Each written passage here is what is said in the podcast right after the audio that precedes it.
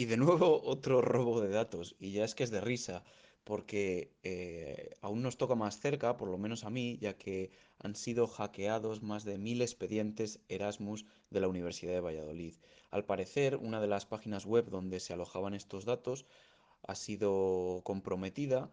por ciertas personas que han informado a la universidad. Y, y la verdad es que ni me sorprende, porque vista la calidad de las aplicaciones web eh, de las instituciones públicas, antes o después este tipo de cosas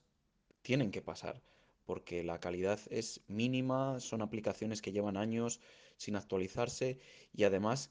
que realmente no hay una obligación o, no hay una ley que obligue a las administraciones públicas a auditar su código, sobre todo para este tipo de temas sensibles donde se almacenan datos incluso de cuentas bancarias han sido comprometidos esta vez, de, alumnos, de profesores, eh, etcétera. Y, y sabemos que las administraciones públicas muchas veces este tipo de trabajos no, las, no, no los hacen ni siquiera los funcionarios contratados, sino que son empresas eh, que se adjudican muchas veces incluso a, a, dedo y que la calidad del trabajo al fin y al cabo es amateur porque han sido seleccionadas porque conocen a alguien. No digo que sean todos los casos, sino muchos casos esto sucede. Nadie controla esta calidad y no hay auditorías serias e independientes de la calidad del código. Incluso muchas veces los becarios que se tienen todos los años son los que programan con sus limitados conocimientos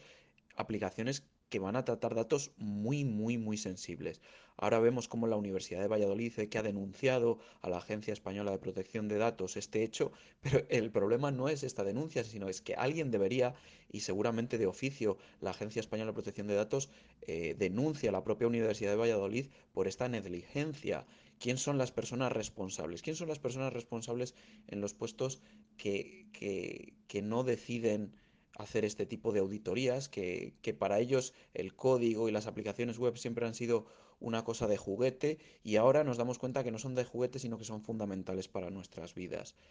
Creo que es importante, sobre todo en las administraciones públicas que pagamos todos con nuestros impuestos, que se implementen medidas de seguridad y auditorías independientes obligatorias y que el código no sea un trabajo amateur, no sea un trabajo que se asigne a dedo a la empresa de, del primo del amigo o que las hagan becarios, sino que sean algo fundamental y algo muy serio para todo el mundo.